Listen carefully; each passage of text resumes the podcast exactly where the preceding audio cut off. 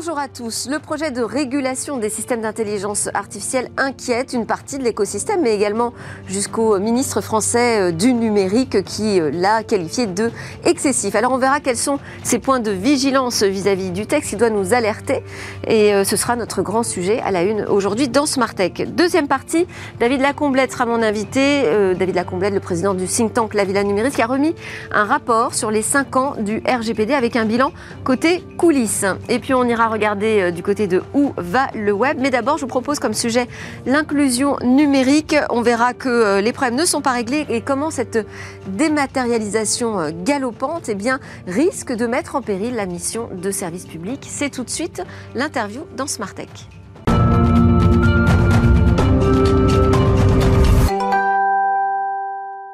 Dans Smartech, aujourd'hui, on va parler politique publique, on va parler de réglementation européenne. Attention, c'est du lourd. On va parler aussi de la CNIL, les 5 ans du RGPD. Tout cela avec, pour euh, démarrer, Henri Dagrin, délégué général du SIGREF, association donc représentative de, des grandes entreprises, des plus grandes organisations euh, françaises utilisatrices des solutions et services numériques. Avec vous, Bertrand Payès, directeur de l'innovation et des technologies euh, à la CNIL, expert hein, des politiques numériques également, puisque vous avez travaillé au sein du cabinet de Fleur Pellerin. et vous étiez directeur du cabinet également d'Axel Lemaire, hein, qui était secrétaire d'État au numérique, je le rappelle. Ensemble, tous les deux, vous allez nous aider à mieux comprendre comprendre ce qui se prépare euh, à Bruxelles autour de la première réglementation qui va permettre euh, d'apporter plus de transparence, peut-être de poser les bases euh, d'une éthique autour des systèmes d'intelligence artificielle. Mais aussi, vous allez nous aider à comprendre quels sont ces points de vigilance aujourd'hui qu'il faut marquer, puisque cet AI Act est jugé excessif par une partie des observateurs. Mais d'abord, je propose donc cette interview sur les euh, politiques publiques en matière d'inclusion, d'inclusion numérique avec François Lecouturier. Bonjour François.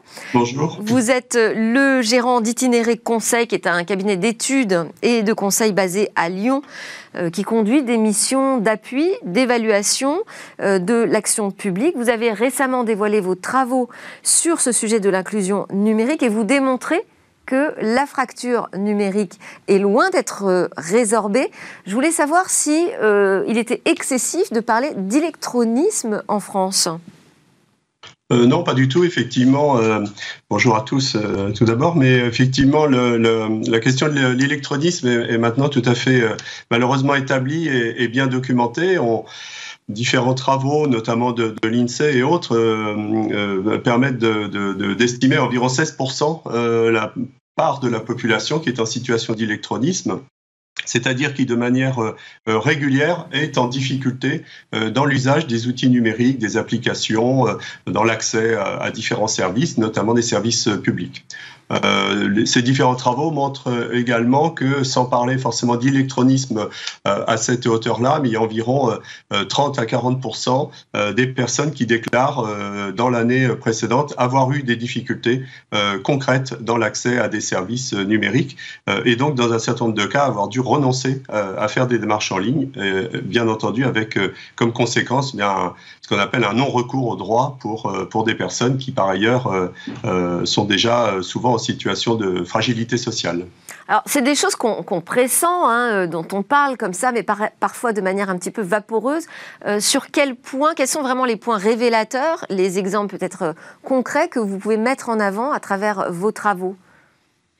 En fait, la difficulté qu'on observe, c'est que, en, fait, on pourrait avoir le sentiment que, comme le taux d'équipement des, Français avec des, des, smartphones est extrêmement important, euh, et que la plupart des gens ont une, relative aisance avec ces outils-là, on pourrait penser que le, problème est derrière nous et que c'est euh, une question de génération euh, et que ce problème d'accès au numérique va s'éteindre avec, avec les générations. En fait, euh, la difficulté est, autre, puisqu'en fait, euh, euh, posséder un smartphone et en avoir l'usage pour certaines applications comme les réseaux sociaux, comme la messagerie, comme le téléchargement de, films, la consultation de, de contenu, ne veut pas dire qu'on soit à l'aise devant un ordinateur avec un clavier et une souris pour faire une démarche en ligne que ça soit euh, euh, déclaration de, revenus, euh, mise à jour de situation pour les allocations familiales ou pour l'emploi, ou que ce soit achat en ligne pour lesquels les gens sont assez encore méfiants de ce côté-là. donc c'est vrai que cette, question, je l'ai dit, c'est pas une question de, génération. Alors bien entendu, on trouve parmi les personnes les plus en difficulté certaines qui sont, je dirais, relativement âgées, mais c'est loin d'être le seul critère puisque les personnes qui sont en difficulté avec euh, l'accès aux services publics, notamment, on les trouve aussi euh, en grande partie chez des jeunes adultes. Et là, on se, rend compte que bah, c'est directement corrélé en fait au niveau d'études, au niveau de qualification, et, pas nécessairement à l'âge. Mais, là, de quel type d'action euh, a-t-on besoin? Parce que euh, j'imagine que face à ces problèmes devant euh, la dématérialisation des, services publics, on trouve effectivement une partie de la population qui ne comprend pas l'usage du numérique, qui n'arrive pas à s'en sortir, et une partie aussi qui se retrouve dans des impasses parce que le, service public n'est pas forcément bien pensé dans sa version mmh. dématérialisée. Donc, quelles sont les actions qui sont nécessaires à mettre en place? Alors, il y, a, différentes actions. Euh, la, première, et c'est l'action pour laquelle l'État a mis en place euh, maintenant depuis deux ans, dans le cadre du plan de relance, euh, le financement de 4000 postes de conseillers numériques France Service. cette première action, elle vise à aider toutes les personnes qui le souhaitent à se familiariser, s'acculturer, donc gagner en autonomie dans l'usage du numérique. Voilà. Mais euh, en même temps, les personnes euh, qui sont en difficulté sont confrontées à des euh, problématiques administratives qui souvent sont dans une situation d'urgence. donc, en fait, vous allez voir, vous êtes en difficulté avec telle ou telle démarche administrative, vous allez aller voir un conseiller numérique, mais en fait, la, le, temps que le conseiller numérique va pouvoir passer avec vous, il va être euh, mobilisé sur euh, euh, récupérer les codes, comprendre l'accès à la plateforme, vérifier que les informations ont été correctement renseigné euh, sur les formulaires.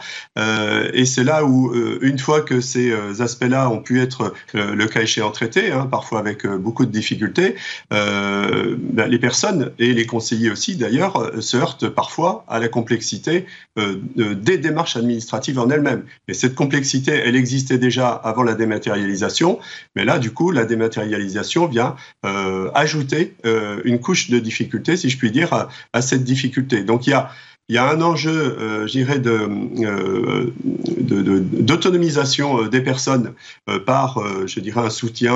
Alors, c'est des choses qui vont plutôt plus, être plus efficaces dans un cadre collectif de type atelier comme le peuvent le faire certaines associations comme Emmaüs Connect, comme les réseaux des centres sociaux, etc. Et puis, il y a la demande urgente d'accès ou de déblocage de situations administratives complexes qui, si elles ne sont pas euh, traitées euh, euh, rapidement, peuvent entraîner des effets cumulatifs pour les personnes avec des pertes de droits, etc. Et on sait par ailleurs que plus on est en situation de fragilité sociale, plus on a recours, en théorie, aux services publics qui eux-mêmes offrent une certaine complexité. et donc, le, c'est une sorte de cercle, de cercle vicieux si on, ne trouve pas les moyens d'y mettre, d'y mettre fin. Oui, donc vous nous dites en fait les, les, conseillers, ce que vous nous dites, c'est que les conseillers numériques aujourd'hui finalement sont un peu déviés de leur rôle. Ils ne peuvent pas totalement accomplir leur mission euh, d'acculturation et d'éducation au numérique parce qu'ils font, ils, font face simplement euh, aux, besoins les plus, les plus urgents. Euh, ce que, le, titre de votre étude, c'est Qui doit payer le coût social de la dématérialisation des services mm. publics? Quelle est la réponse? Et comment et réceptionner votre étude au sein de l'État, qui est en charge, qui est en responsabilité. Euh, d'où viennent les budgets pour, euh, pour répondre à, ce, à, cet enjeu? La, difficulté aujourd'hui sur euh, cette question de, de l'inclusion numérique, en fait, c'est comme ça qu'on appelle, je dirais, l'action publique qui vise à, à, résorber cette, cette, fracture numérique.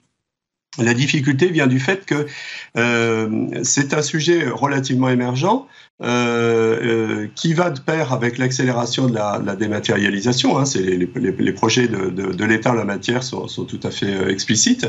Euh, et cette difficulté, c'est que le législateur, en définitive, n'a pas défini aujourd'hui qui était responsable de cette politique publique, si c'en est une, d'inclusion numérique.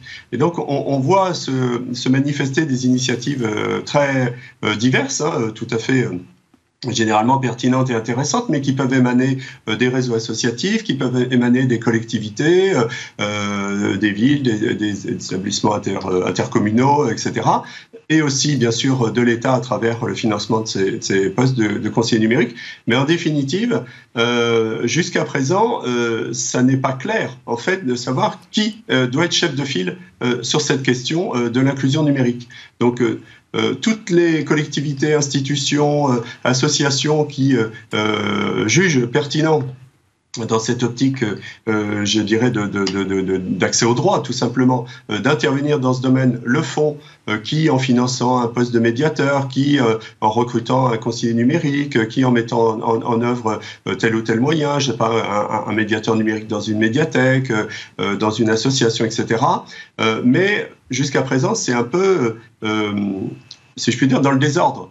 Ouais. Et la question de savoir qui euh, doit financer durablement euh, cet effort euh, d'inclusion numérique n'est pas n'est pas traité puisqu'on voit par exemple que les, les postes de conseiller numérique France Service euh, qui ont été euh, déployés à hauteur de 4000, euh, les conventions sont renouvelées mais avec des financements dégressifs de l'État sur les trois ans à venir. Et vous Ce qui nous veut dites, dire que et oui, le message qui est adressé aux, aux, structures qui embauchent des, des, médiateurs numériques, enfin des conseillers numériques, que ce soit des collectivités, des CCAS ou des associations, c'est de leur dire bah, d'ici trois ans, euh, progressivement, vous devez trouver les moyens euh, de financer autrement ou d'autofinancer euh, ces fonctions. François Le Couturier, de, François Le Couturier vous nous dites donc qu'aujourd'hui, il y a une réelle mise en péril hein, de la mission de, de, service public parce que les objectifs de dématérialisation sont euh, toujours là, toujours très présents, mais il faut pouvoir les, les accompagner. Henri Dagrin, une réaction? Peut-être deux, trois petites réactions. Euh, l'une des raisons euh, de, de, la difficulté, de la fragilité de beaucoup de, de nos concitoyens face à la dématérialisation, c'est un manque de travail sur les interfaces, sur ouais. euh, le, le, design des services. Et lorsqu'ils sont bien faits, bien designés, que l'on a pensé qu'effectivement c'était des gens qui pouvaient être en fragilité, en général, ça s'améliore. Ça s'améliore. Après, il faut qu'il y ait un humain quand même derrière. La deuxième chose, la deuxième chose, c'est il, va falloir traiter ce sujet dans le fond, même si c'est de long terme, mais en développant de manière considérable l'éducation aux humanités numériques euh, sur tout le parcours scolaire, sur tout le parcours éducatif, pour que l'on puisse, euh, que l'éducation nationale puisse générer des citoyens éclairés dans leurs usages du numérique. Et puis la troisième chose, c'est qu'effectivement, ouais. les, euh, le financement de la cohésion numérique et territoriale aujourd'hui est, est, très insuffisant. Eh bien, il faut lire pour cela les travaux de François Le Couturier, plus précisément d'Itinéré Conseil. Merci beaucoup pour votre éclairage dans cette émission. Euh, je vous laisse repartir sur vos travaux. Nous, on va parler de l'AI Act dans Smart Tech tout de suite. Le projet de réglementation des systèmes d'intelligence artificielle est-il excessif, comme a pu le dire le ministre délégué au numérique? Que dit d'ailleurs ce texte? Quels sont les points de vigilance? Attention à ne pas pénaliser notre écosystème français, on peut l'entendre, mais aussi les usagers français de ces intelligences artificielles, puisqu'on a vu des GAFAM prendre des décisions à ce sujet. Pour en parler, Henri Dagrin, délégué général du CIGREF, association représentative des grandes entreprises d'administration publique française utilisatrices des solutions et des services numériques. Euh, c'est un réseau justement qui accompagne hein, ces organisations dans euh, la transformation numérique pour un mmh. numérique euh, durable, plus éthique, mais quand même au service de la performance et de la compétitivité. Bah, compétitivité, bien sûr. Bien, sûr. Bonjour. Alors, vous vous êtes exprimé, Henri, sur cette AIACT à l'occasion d'un débrief dans Smartech. Vous avez dit des, des choses très tranchées. Donc, ça m'intéressait de développer avec vous votre point de vue. Bertrand Payès est également avec nous sur ce débat. Vous étiez étiez précédemment coordonnateur pour la stratégie d'intelligence artificielle au sein de la direction interministérielle du numérique et du SI de l'État. Aujourd'hui, vous êtes le directeur de l'innovation et des technologies à la Commission nationale informatique et liberté, la CNIL, euh, qui d'ailleurs a lancé, ouvert un nouveau service entièrement dédié à l'intelligence artificielle et ce service est rattaché à votre direction. Alors, je voulais démarrer avec Henri Dagrin, puisque c'est lui qui a lancé un petit peu finalement euh, le débat en mettant de l'huile sur le feu, peut-être, je ne sais pas. En tout. Cas, vous nous avez dit plutôt pas de texte comme celui de l'AIAC tel qu'il est aujourd'hui. Euh, pourquoi une position très tranchée Plutôt pas de texte que ce texte? En fait, euh, La question, c'est de savoir si le, modèle de régulation qui est en train de se mettre en place est le bon pour euh, s'adapter aux évolutions technologiques extrêmement dynamiques que l'on peut, que peut constater. Un texte de cette nature, ça fige ou ça tend à figer la vision que l'on porte sur ce domaine technologique qui est très lié par ailleurs à des enjeux euh, euh, très, très sociétaux. Et donc, euh, notre, notre réflexion aujourd'hui, après une tempête plutôt médiatique d'ailleurs et marketing de, de, l'arrivée de ChatGPT, c'est se dire est-ce que le modèle de régulation par, une, par la hard law, hein, par une loi assez rigide, est le bon pour, dans 5 ans, dans 10 ans, être adapté aux phénomènes auxquels nous serons confrontés. Et ça, euh, le problème d'une régulation européenne de cette nature, c'est que même si le texte intègre des mécanismes d'adaptation, risque de rigidifier considérablement la façon dont, en Europe, nous regardons l'intelligence artificielle. Et nous pensons qu'il y a des mécanismes euh, de régulation qui sont plus souples, qui donnent par exemple à des autorités euh, indépendantes le soin hein, d'adapter la régulation euh, avec bien entendu des grandes, des grandes directives, hein, qui sont celles que démocratiquement l'Europe peut avoir adaptées, mais qui adaptent en, permanence euh, cette régulation aux enjeux technologiques, à ce que l'on peut constater. Pas simplement euh, sortir un texte anti-chat GPT, en fait, dites. Voilà. Bertrand Payet, ce, nouveau service euh, au sein de la CNIL dédié à l'intelligence artificielle, est-ce que ça fait partie de, de, son rôle, justement, de regarder les textes en préparation, d'éclairer les politiques français et peut-être aussi de participer au débat européen? Alors, Évidemment, on le regarde, c'est important, et je pense que la création de ce service, c'est aussi de se préparer euh, pour des nouvelles dispositions qui pourraient entrer en vigueur, alors euh, sont plutôt fin 2025. Euh, on ne participe pas directement aux négociations européennes, c'est vraiment le gouvernement euh, dans le cadre d'un dialogue interministériel qui, pilote la position française euh, euh, au Conseil, donc au Conseil des États membres, qui lui-même va négocier avec le Parlement et la Commission. mais on peut faire valoir notre expertise, et notamment sur l'articulation avec le, RGPD, puisque c'était un des points sur lesquels... Et à ce stade, quel est le regard de, de, la CNIL sur ce sujet, sur l'AI Act? Alors, moi, je serais moins sévère qu'Henri. Euh, je pense qu'il y a eu un gros travail de réflexion qui a été mené là à partir de 2018, 2017-2018. Euh, il y avait le comité de, le groupe de haut niveau, le groupe d'experts de haut niveau de la commission qui a vraiment fait mûrir le sujet et une approche euh, que je trouve en tout cas adaptée, qui est cette approche à la fois par les risques, c'est-à-dire de dire on va réguler uniquement les usages à haut risque. Donc l'IA qui sert dans un jeu vidéo, bah, c'est pas un usage à haut risque a priori. et on va on va, donc cette liste de usages à haut risque, elle va être euh, susceptible d'être modifiée. Donc c'est peut-être là où il y a une marge d'adaptation. Et notre en exemple, on peut donner par exemple l'IA utilisée dans le domaine de la justice. Voilà, dans le domaine de l'administration de la justice, par exemple, c'était pas dans le texte initial et puis ça a été ajouté. Donc euh, effectivement, le, dans le domaine judiciaire, on voit bien que c'est très sensible. Il faut, il faut, il faut y réfléchir. C'est vrai que ça va sans doute un peu euh, compliquer les règles pour les gens qui fournissent des IA pour ces usages à haut risque, donc que ce soit la santé, euh, des usages sur la police ou la justice, euh, des usages aussi sur le recrutement RH, qui est effectivement un des domaines où aujourd'hui il n'y a peut-être pas beaucoup de régulation, mais où il peut y avoir beaucoup de discrimination avec des systèmes automatisés. Donc c'est des nouvelles règles. Donc pour les gens qui fournissent des solutions dans, ce, dans ces domaines-là, ça va être euh, des nouvelles contraintes, on ne peut pas dire le contraire. On pense que ce n'est pas inadapté. Je pense que le débat cette année prouve qu'il y, y, a aussi une demande de régulation, y compris d'une partie des industriels. Euh, et, on pense que par ailleurs que c'est relativement bien complémentaire du RGPD, puisque là, la régulation va porter sur les fournisseurs de solutions plutôt que sur les utilisateurs, alors que le RGPD s'applique vraiment aux utilisateurs, aux entreprises qui mettent en place des systèmes, qui les achètent. On leur demande de respecter un ensemble de règles. Là, la Commission a fait le choix de se porter sur les gens qui développent finalement les IA, euh, qui sont nombreuses, innovantes. Je pense que c'est à ces entreprises-là que le ministre pense quand il, quand il craint l'effet de la régulation.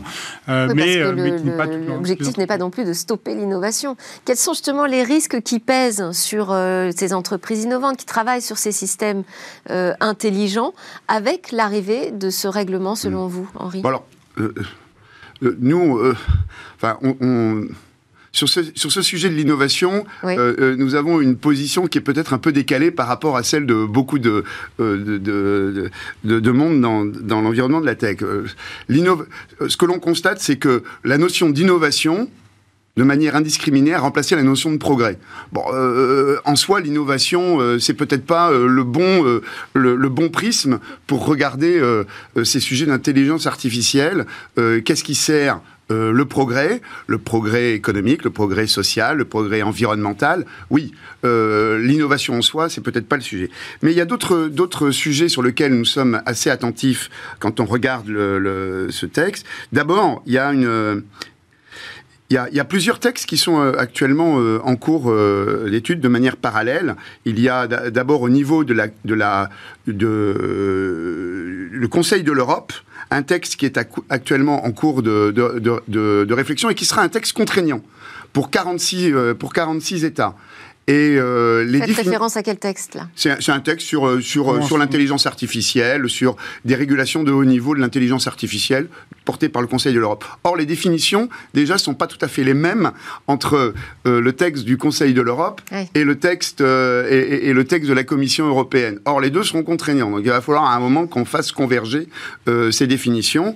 Et par ailleurs, aujourd'hui, nous pensons que euh, ces définitions euh, ne, sont pas suffisamment, ne sont pas suffisamment précises. Et est-ce qu'on sera capable de porter des définitions précises euh, sur ce définir qu'est-ce qu'un bah, système d'intelligence artificielle Voilà. Donc voilà. Et puis enfin, il y, a, il y, a, Thierry Breton qui a annoncé il y a quelques jours qu'il allait établir un pacte pour l'intelligence artificielle euh, dont le contenu, euh, bah, pour l'instant, n'est pas tellement connu. Comment va-t-il euh, s'appliquer? Est-ce que ça sera d'application volontaire? Voilà, il y a, a, a, des choses. C'était après un, entretien avec un, patron de Google, je crois, qui l'a annoncé ce pacte. Donc, on reste un peu dubitatif. Et puis, alors, il y a d'autres sujets en termes de, difficultés, c'est notamment, ça porte sur ce qu'on appelle les IA d'usage général, où là, le règlement, les projets de règlement, eh bien, euh, n'ont pas tranché et euh, nous craignons que l'essentiel de la responsabilité porte in fine sur l'utilisateur final. Hein, à partir euh, d'outils dont il ne maîtrise pas les algorithmes, il ne maîtrise pas s'il y a eu des datas pour l'entraîner les... les C'est-à-dire quelle responsabilité aurait-il eh ben, l'utilisateur final La responsabilité sur les résultats produits éventuellement par ce type d'intelligence artificielle, ces intelligences artificielles d'usage général. Donc là, il y a toute une réflexion qui doit être menée. C'est pour ça que nous avons tendance à avancer, en tous les cas, sur ce type d'outils, une régulation beaucoup plus souple qui serait euh, donnée à euh, une autorité euh, euh, indépendante euh, nous paraîtrait euh, tout à fait judicieuse, un peu comme on le fait aujourd'hui au niveau de l'Union européenne en matière de droit de la concurrence, où on a la, la direction générale, la, la DG Comp, hein, compétitivité, qui a une partie de la responsabilité et qui la, qui la partage avec les autorités administratives indépendantes dans les États. C'est un sujet compliqué parce qu'à la fois, il y a effectivement un appel hein, sur la régulation, on a besoin de transparence, on a besoin de sécurité, de, de sécurité du côté de l'utilisateur, mais même du côté de l'écosystème, hein, c'est vrai, qui, le réclame. Alors après, on nous dit, ah oui, mais alors c'est facile pour OpenAI de réclamer une, régulation parce que eux ont tellement déjà avancé euh, que finalement, ça va leur donner un coup d'avance. Est-ce qu'il y a un risque que ce texte favorise finalement davantage les GAFAM, enfin en tout cas les, euh, euh, grandes plateformes numériques actuelles, et pénalise l'écosystème européen Alors, moi je suis assez convaincu que la régulation, ça favorise les, gros acteurs. C'est quelque chose qui, de manière générale, les gros acteurs savent euh, payer les troupes, euh, la réflexion, même les investissements pour répondre à la régulation. Voir les avocats. Voilà, et, contrairement à il y a 30 ans ou, il y a 20 ans, euh, même euh, des gens comme Google ou Facebook étaient des, entreprises qui étaient assez jeunes et qui elles-mêmes souhaitaient enfin, se concentrer sur la régulation typiquement aux États-Unis. Je pense que ça a vraiment changé. On l'a vu avec la réaction de mm. OpenAI finalement à la décision de notre homologue italien euh, qui, a dit que c'est interdit. En 15 jours, OpenAI a proposé des mesures de régulation alors qu'il avait fallu 4 ans à Google de, pour, faire le droit, pour accepter le droit à l'oubli suite à, un arrêt de la, Cour de justice. Donc on voit bien un changement de posture et c'est vraiment le danger. Je pense que c'est à ça que pense euh, aussi euh, Jean-Noël Barrot quand il dit qu'il y a un risque. Parce que évidemment, les, petites entreprises françaises qui essayent de, se positionner sur le même sujet, ils n'ont pas les moyens de se payer une campagne de com, euh, des dizaines de personnes pour répondre aux exigences de, régulation. Donc il faut trouver un moyen de construire cette régulation avec ces entreprises-là. Et entre guillemets, pour ces entreprises-là, et pas, et pas uniquement pour réguler des, pour réguler l'entrée sur le marché européen des acteurs des acteurs internationaux. Et puis jusqu'où on peut aller poser des exigences? Parce que quand on appelle à la transparence algorithmique, on sait que dans la pratique c'est pas aussi simple que ça. donc qu'est-ce qu'on peut exiger? Où est-ce qu'il faut s'arrêter dans cette exigence de transparence? Alors, nous, on a, euh, je pense que le texte, il fixe une obligation de transparence qui n'est pas absolue. On, a pu étudier à la CNIL euh, euh, le texte sur les Jeux Olympiques qui s'occupe des caméras augmentées et qui en fait qui pré-transpose entre guillemets une, partie des exigences de l'AI Act et qui nous permet de voir effectivement qu'est-ce qu'on demande, qu'est-ce qu'on demanderait à des entreprises. Donc par exemple, on demande il y a des fortes exigences de documentation, d'expliquer comment j'ai construit mon IA, quelles sont les données que j'ai utilisées, comment quels sont les paramètres que j'ai faits, quels sont les mécanismes de sécurité que j'ai mis en place. Par contre, on ne demande pas, il y a eu le débat sur la loi Jeux Olympiques, de, de mettre à disposition l'ensemble des données d'entraînement, qui est, qui quelque chose qui serait à la fois euh, coûteux, euh, pas forcément très opérationnel et porterait de nouveaux risques, parce que ça veut dire qu'on va garder pendant des années toutes des données qui, notre point de vue CNIL, peuvent contenir des données personnelles et donc pas des données qu'on veut forcément garder très longtemps. Donc on est en train de définir ces, règles de transparence. Je pense que la vraie difficulté avec les, briques à usage général, comme le mentionnait Henri, c'est que ces briques-là, elles n'ont pas d'usage. On ne sait pas si elles vont servir pour la police, pour la santé, pour l'éducation, pour les RH. pose le problème de la finalité. Et, et, en même temps, tous ces usages à risque, à haut risque qu'on veut réguler, eux-mêmes vont, vont partir de ces briques à usage général. Et donc vraiment la question, c'est qu'est-ce que ces briques doivent être capables de démontrer pour que euh, l'entreprise spécialisée dans le domaine de, euh, de la santé qui va utiliser ChatGPT pour euh, rédiger des, rédiger des, comptes rendus automatisés, par exemple, puisse dire certes, j'ai entraîné mon IA, mais je, je, sais un peu comment fonctionne l'IA de base que j'ai utilisée. Et aujourd'hui, euh, c'est vrai que c'est encore très obscur, notamment pour les systèmes qui ne sont pas euh, open source. Mm. Alors, je vais faire un petit peu de provocation peut-être, mais enfin, euh, certains demandent des moratoires sur les déploiements d'intelligence artificielle. Est-ce qu'il nous faudrait, nous, un petit moratoire sur la régulation Parce que peut-être on a besoin d'un peu plus de temps pour apporter une réponse adéquate? Non, bon, un moratoire, je ne sais pas, parce qu'actuellement, euh, euh, le texte euh, de, la, de la Commission, enfin, le texte qui avait été proposé par, par la Commission européenne arrive, a priori, à partir du 14 juin euh, dans le trilogue, c'est-à-dire la, structure euh, institutionnelle euh, de négociation du texte final entre la Commission d'une part, le Parlement européen et le Conseil européen. Et donc on devrait connaître le même jour, le 14 juin, en tous les cas à partir du 14 juin, le, mandat de négociation du Parlement européen. Donc à partir de là, les choses sont encore largement ouvertes. Hein, et, et d'ailleurs, la France elle-même se mobilise pour faire le tour des acteurs entre autres euh, le CIF, pour comprendre quelles sont les attentes, les, remarques, les, les, craintes, et puis les prendre en compte pour alimenter la négociation au sein, du, au sein de, ce, de ce fameux trilogue qui a l'ambition euh, euh, de terminer ses travaux, en tous les cas, avant les élections européennes de, de, l'année prochaine, hein, de juin 2024. Donc, probablement. Donc, vous nous dites quand même, on a encore le temps. On, a le temps. Aujourd'hui, d'affiner oui, la position européenne. Il y, a, y, a du, y a du travail, il y a du travail à faire. Mais un des problèmes principaux n'empêche. Et on va s'arrêter là. Oui, hein, mais c'est vachement important. C'est celui des compétences et des instances de régulation aujourd'hui qui est le niveau de compétences nécessaire pour réguler. Il vaut mieux, si on fait un texte et qu'on ne sait pas le contrôler, qu'on ne sait pas contrôler sa mise en œuvre, ça sert à rien. Ça ne fonctionnera pas. Voilà. Et donc la CNIL s'est équipée d'un service dédié pour mmh. monter en compétence sur ce sujet de l'intelligence artificielle et on salue l'initiative. Merci beaucoup à tous les deux sur ce sujet. Henri Dagrin, délégué général du CIGREF, Bertrand Payès, directeur de l'innovation et des technologies à la CNIL. Petite pause et puis on va parler du RGPD. Ça fait 5 ans qu'il existe, qu'il est euh, en vigueur en France.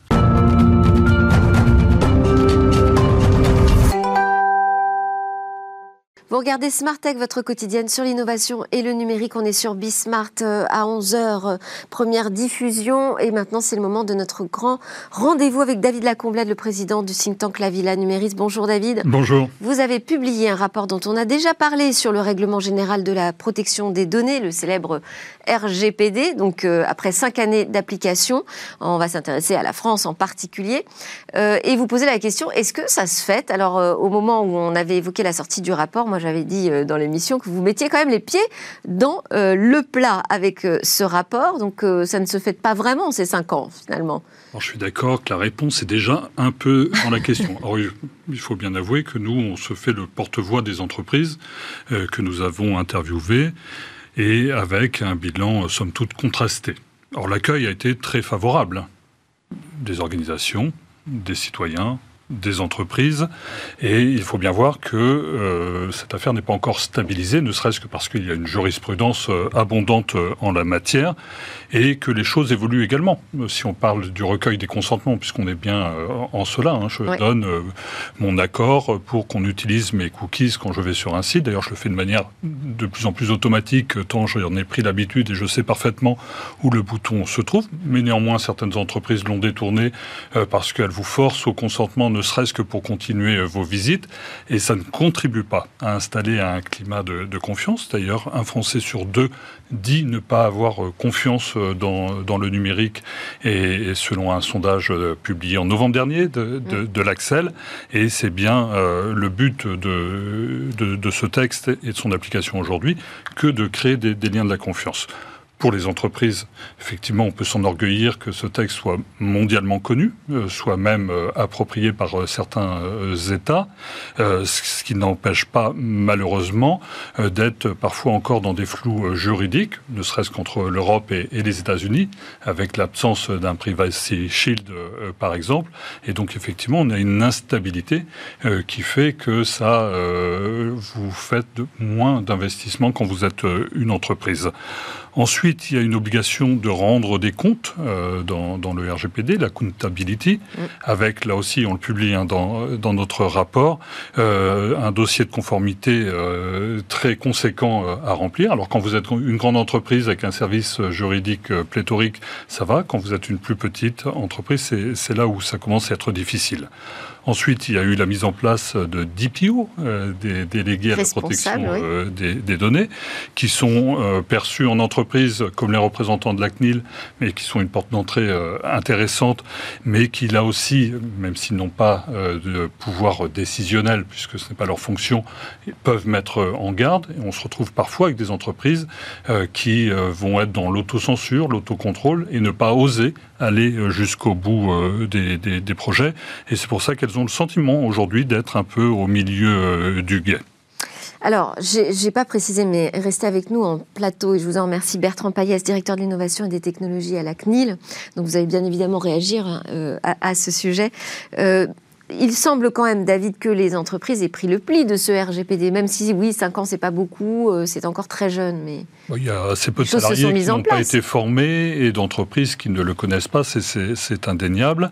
Et euh, effectivement, euh, les DPO également ont rempli leur office au sein des entreprises, ne serait-ce que par le rappel du droit mhm. qu'ils peuvent faire en permanence. Malheureusement, la CNIL aujourd'hui est plus perçue comme un gendarme qui manie le bâton euh, que, que la carotte. Ouais. Bah oui, mais ça, bon, c'est difficile d'aimer la police, euh, je sais. Alors, dans ce rapport, donc vous êtes d'ailleurs assez euh, sévère, je trouve, avec ces relations entre la CNIL et les entreprises. Alors, effectivement, les, entreprises ont été relativement sévères et d'ailleurs, pour la plupart, n'ont pas voulu s'exprimer euh, à visage euh, découvert. Euh, on est face à une autorité indépendante et une des plus anciennes en France, 1978, après la, la CADA, hein, si mes souvenirs sont bons la qualité des membres est indéniable et euh, celle de, ceux qui la font vivre au quotidien euh, également, c'est indiscutable.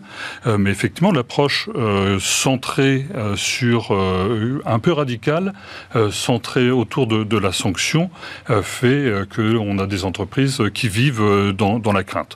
Ensuite, c'est vrai que la protection des données a été érigée comme un quasi-droit absolu.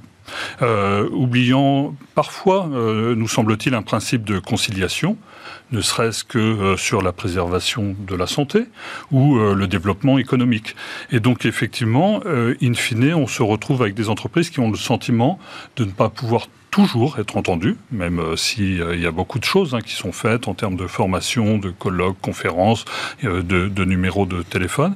Mais c'est vrai qu'on a d'autres autorités de régulation, sectorielles il est vrai, qui ont tiré leur légitimité du fait d'un dialogue très en amont avec le secteur qu'ils régulent. Je pense à, l'ARCEP, par exemple, pour les télécommunications, la poste et la distribution de la presse, ou l'ARCOM pour la télévision, et de plus en plus pour Internet c'est vrai la CNIL apparaît un peu plus fermée hein, et euh, avec une crainte de la sanction pour les entreprises. Et vous allez même un peu plus loin puisque vous dites qu'il faudrait même repenser la composition de la CNIL. 2024 euh, sera une année euh, de, renouvellement et effectivement, certainement, faut-il changer de cap mettre un peu plus d'entrepreneurs, euh, de représentants de l'innovation serait aussi un bon moyen euh, de, se faire entendre euh, tout simplement, de jouer aussi un peu plus l'interrégulation. Alors c'est dans ces principes même, mais à cette tournée vers finalement une autorité de contrôle, on en a parfois oublié le fait de devoir dialoguer aussi avec les autres autorités, et c'est un impératif. Hein. Vous parliez à l'instant de l'IA Act qui va arriver. Mm. On voit bien qu'on a une accumulation de textes. Le DSA Digital Service Act va arriver en discussion euh, au printemps, euh, dans quelques jours, euh, au Parlement. On voit bien qu'on est dans de la distribution entre différentes autorités des copies. On est sur l'encadrement des, des, plateformes. On risque malgré tout l'enchevêtrement et l'accumulation des textes. Bertrand Payès, vous avez entendu, vous avez lu, évidemment, vous connaissez très bien ce rapport, euh, vous avez entendu euh, ces crédits. Je, je l'ai titré côté coulisses. Là, on est vraiment dans les coulisses, c'est-à-dire dans les relations entre les entreprises et euh, le gendarme, mais qui protège les données personnelles. Oui, alors nous, on fait pas le même constat, évidemment. Alors, et, je pense qu'on n'a peut-être pas eu assez l'occasion de discuter sur, le, sur les, pistes de, ce rapport et de peut-être de faire valoir un dialogue qui, qu'on a maintenant de, deux choses. D'une part, euh, euh, on a une très importante mission de conseil à la CNIL. On répond à 1500 demandes d'entreprises par an de gens qui viennent nous dire comment je fais ci, comment je fais ça, et on le fait avec une logique qui est justement pas celle de la sanction. Donc effectivement, c'est pas connu, c'est pas peut-être moins connu. C'est vrai qu'à côté, on reçoit 15 000 plaintes, donc on doit aussi traiter 15 000 plaintes de personnes qui ont des problèmes avec des entreprises. Et peut-être le deuxième point, c'est que je pense que le, euh, c'est une partie des constats, je peux, je peux les percevoir. Euh, je pense qu'il faut pas généraliser.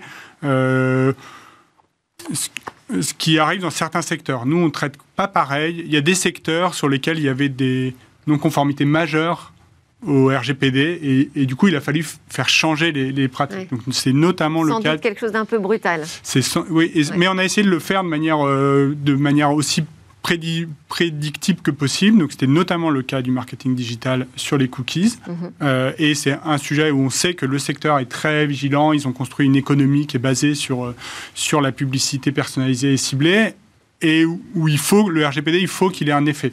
C'est pas du tout le cas euh, si vous êtes une entreprise de mécanique. Euh, votre sujet RGPD, c'est vos RH et votre vidéosurveillance. C'est important, il faut le faire, mais ça ne demande pas du tout le même niveau d'expertise juridique pour comprendre. Enfin, on est des choses très balisées. On, publie beaucoup de choses euh, qui permettent d'être, de, se mettre en conformité, même si on, doit toujours faire plus l'effort d'être compris par des, des non-spécialistes. Mais, mais en tout cas, ce que je veux dire, c'est que nous, on a bien conscience qu'on doit répondre aux besoins des entreprises. On constate que peut-être toutes les entreprises n'ont pas si peur que ça, puisqu'il y a quand même il y a des, fois des gens euh, qui ont fait découvrir le RGPD. Euh, et, par contre, c'est sûr qu'une régulation, elle est là pour changer des choses.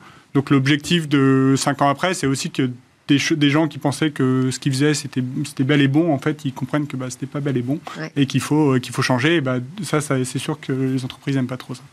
Bon, et aussi, euh, du côté de la CNIL, il y a peut-être des choses aussi euh, à changer. En tout cas, si le dialogue s'installe euh, encore davantage entre les représentants des grandes organisations et des plus petites aussi, qui souffrent parfois des nouveaux règlements, et l'autorité de régulation, bah, c'est parfait. Moi, je suis ravie que vous soyez en face que tous les deux. Mais c'est vrai que la communication par la sanction, et on ne retient que ça parce que il y a un effet à chaque fois de, de blast quand euh, Facebook est euh, condamné à un milliard d'eux, euh, comme c'était le cas la semaine dernière en Irlande, même si entre les lignes on voit bien qu'elles ont été aidées par d'autres autorités.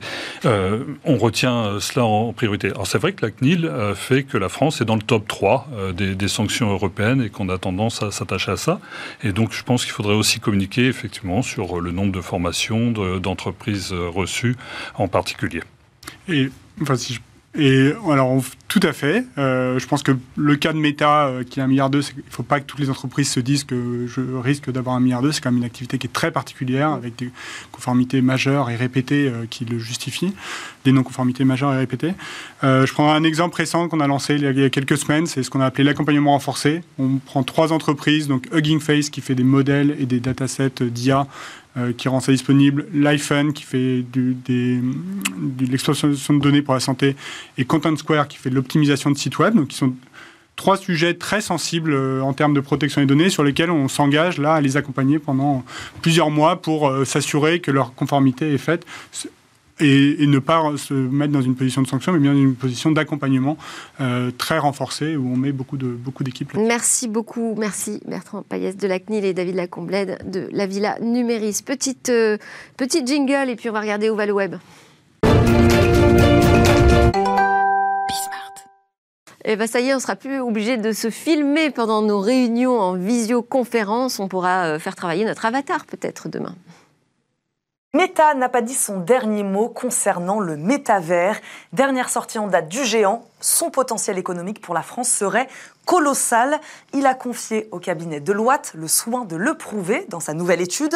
Résultat, le métavers pourrait rapporter entre 55 et 105 milliards d'euros supplémentaires au PIB français d'ici 2035 pas négligeable. Donc, selon ces auteurs, la France a bel et bien une carte à jouer. C'est une économie innovante, les fondamentaux sont plutôt solides et les pouvoirs publics semblent vouloir soutenir l'économie du métavers. Mais Meta ne s'est pas arrêté là. Il a demandé plusieurs études sur l'impact économique du métavers et dans plusieurs pays. Dans l'UE, par exemple, le métavers pourrait générer entre 259 et 489 milliards d'euros par an d'ici 2035. Aux États-Unis, berceau des géants du web, le métavers devrait rapporter 760 milliards de dollars au PIB annuel. Alors qu'on l'avait enterré, ou au mieux considéré comme un super fiasco, le métavers pourrait finalement contribuer de manière significative aux différentes économies, métamise, vous l'aurez compris, sur le long terme. Merci à tous de nous suivre. Merci à mes invités. Bertrand Payès, directeur de l'innovation et des technologies de la CNIL, qui est avec nous sur toute l'émission. David Lacomblette, président de la Villa Numéris, qui nous a fait euh, un moment de pédagogie autour du RGPD. C'était Smart Tech. On se retrouve évidemment dès demain pour de nouvelles discussions sur la tech et le numérique.